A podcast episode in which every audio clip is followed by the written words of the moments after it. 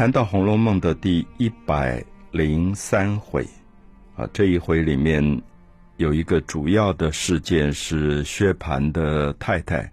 夏金桂的死亡。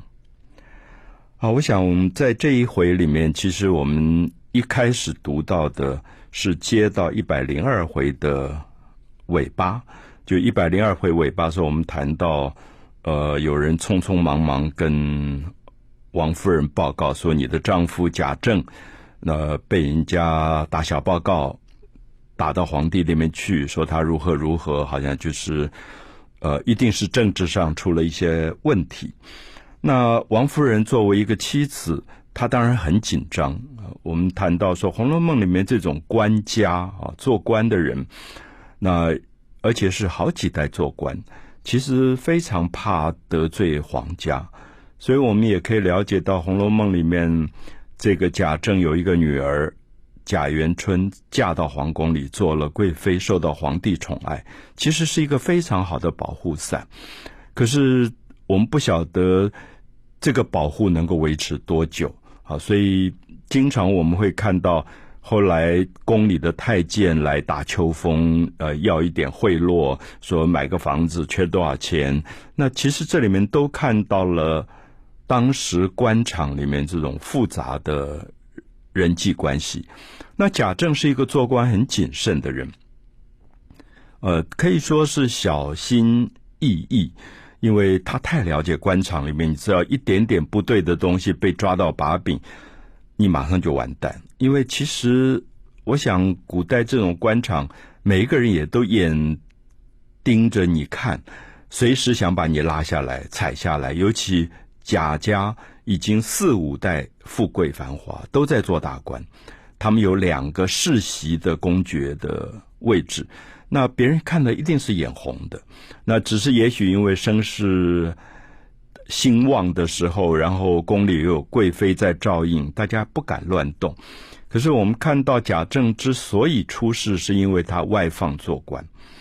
外放做官，他本来是在中央的。中央做官有中央做官的一些规矩，来往的人大概也都是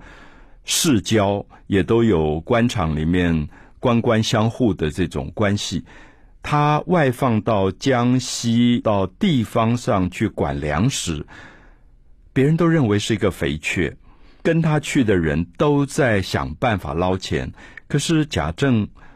他一直在中央，所以他其实不懂这些东西。他为人又很正直，可是他就被底下的下属坑得很惨啊！坑得很惨是说，这些下属如果都在那边捞钱，你自己正直清廉，可是你竟然不知道，一样是有罪的。所以我们就看到这样的一个报告就打到皇帝那边去，所以。呃，王夫人就很紧张，就叫贾琏说：“赶快再去打听，到底事情如何如何。”那正谈着谈着，贾政的这个事情还没有了，忽然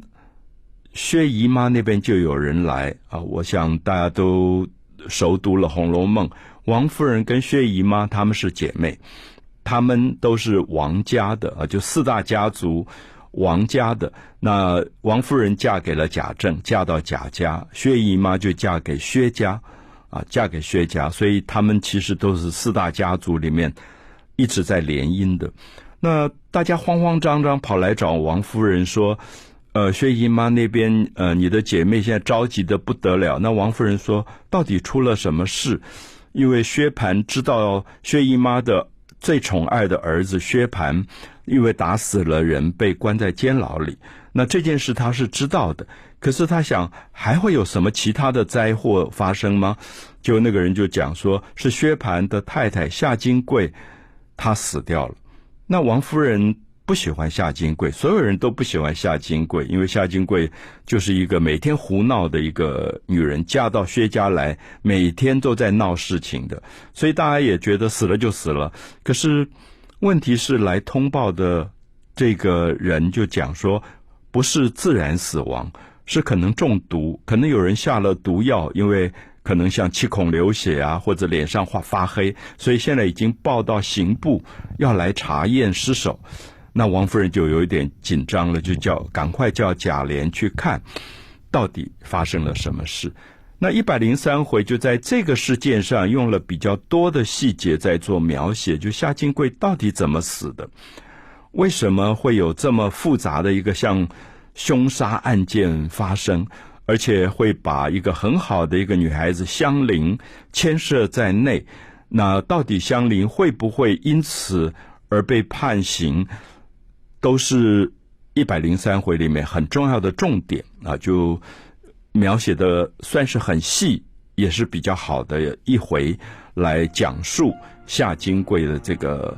死亡事件，所以我们会特别花一点时间把这个案情像推理小说一样的稍微整理一下，也让大家在读一百零三回的时候，对夏金贵的死亡有更清楚的理解。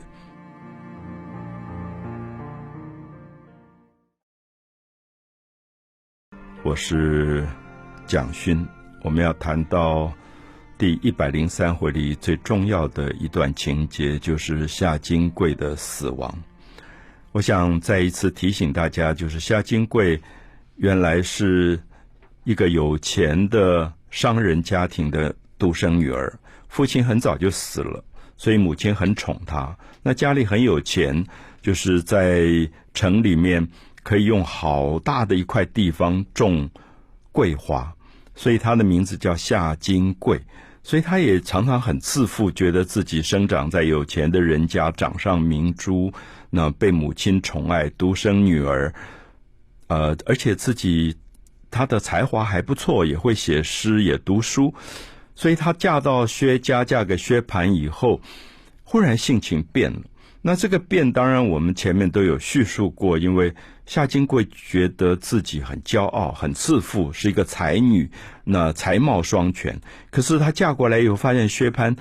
这么难看、这么丑，然后这么不学无术的一个人，每天吃喝玩乐，简直是一个粗俗的纨绔子弟。所以她就觉得自己有点懊恼，觉得妈妈怎么把我嫁给了这样的一个男人？所以她的性情开始改变了。那个改变，就是他开始恨身边很多事情。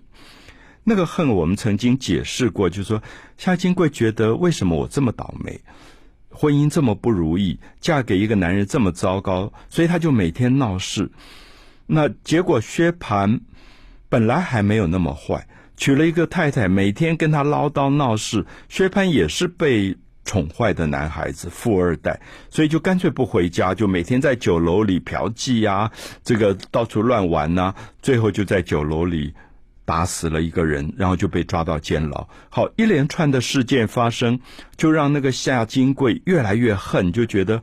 我怎么人生前面十七八岁以前都是好事，怎么结婚以后全部遇到都是坏事，所以他的恨开始发泄在身边。所有的人身上，包括我们提到的非常善良的香菱。那香菱本来是一个薛蟠的妾，她对人是没有任何攻击性。她从小是一个一直受伤害的、被人口贩子拐卖的一个女孩子。后来因为得到薛宝钗、林黛玉、史湘云的照顾，开始学读书、写字、写诗，所以过了一段比较美好的青春的日子。可是现在夏金贵来了，他无缘无故好像就得罪了夏金贵啊！可是我要特别解释，就是说，其实香菱没有得罪夏金贵，是夏金贵变成了一个极度不快乐的人。我们社会上有不快乐的人，就会觉得别人都在对我不好啊，所以那个是一个心理上的病态，他就开始要整香菱，要报复香菱，把香菱折磨到。几乎快要病死。我们可以知道，在小说前面的判词里面，啊，据很多学者考证，包括胡适之考证，认为香菱最后其实是被夏金贵折磨死掉的，因为他的判词里有一句：“自从两地生孤木啊，自从两个土加一个木字边，就是桂花的桂，自从两地生孤木。”致使香魂返故乡，所以香菱应该是被夏金贵折磨死的。可是我们知道，补写《红楼梦》的人好像常常没有那么狠，就觉得不要把人生弄到那么悲惨，所以变成夏金贵在这一段当中要害死香菱，因为他觉得他所有的不快乐，他要找一个出气筒，他就发泄在香菱身上，他就做了两碗汤，叫他的丫头宝蟾做了两碗汤，然后说香菱。呃，我对你很好，做了两碗汤，那你喝一碗，我喝一碗，因为他怕香菱会怀疑他下毒药，然后等香菱不注意的时候，他真的就把砒霜下在香菱的碗里。可是宝蟾很有趣，宝蟾是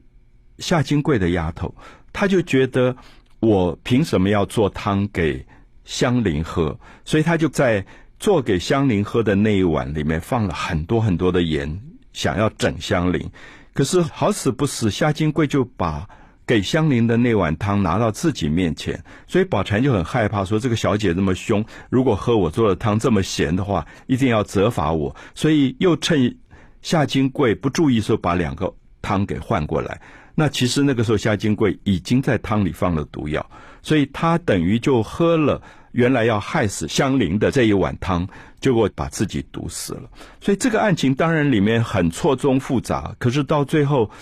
等到要找人来验尸体的时候，宝蟾害怕了，才把实情讲出来。那实情讲出来以后，本来夏金贵的妈妈当然要来闹，就是我的女儿独生女儿嫁到你们家，怎么会活活的被人家毒死了？本来要来闹，结果他们自己家的丫头宝蟾把事实讲出来。这个夏金贵的母亲反而害怕了，害怕刑部的人来查验的时候，他的女儿是要害死别人的，所以他们夏家反而有刑责，所以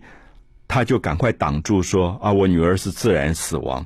所以这样才把一个事情了掉。那这是一百零三回里关于夏金贵死亡里面错综复杂的一段。那作者有一点想要用类似推理的方法写这一段。所以有时候读者读起来会有一点难懂，因为它有一点扑朔迷离。所以我把案情整个叙述一次。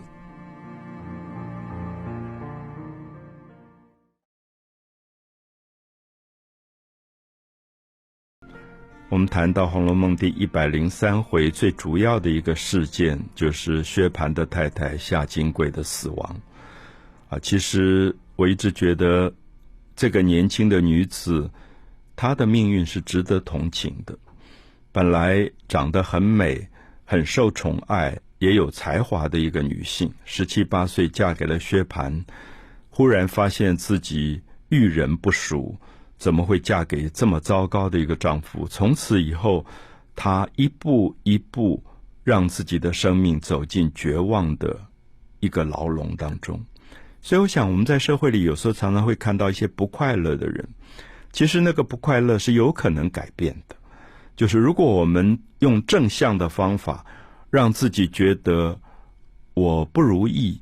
我怎么会嫁给一个这么不好的丈夫？可是还是可以从不如意跟不好当中，慢慢整理出自己生命无论如何往正面去想的一些事。可是夏金贵刚好相反，他开始埋怨，他开始抱怨。我们也知道，生命掉进。每天只有抱怨的这样的一个痛苦当中，这个人是越来会越不快乐的，所以他就开始从抱怨变成了恨，而且这个恨是没有缘由的，就是恨身边所有的人。他恨薛宝钗，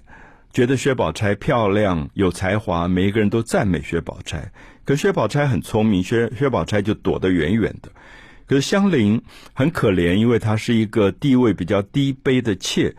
夏金贵要整她的时候，她连逃的地方都没有，所以我们就可以看，他就把香菱当成一个出气筒。而同时，他又喜欢薛蟠的一个堂弟薛科，就他们是堂兄弟，可他就觉得很恨，为什么自己的丈夫也姓薛？薛蟠这么丑，这么难看，这么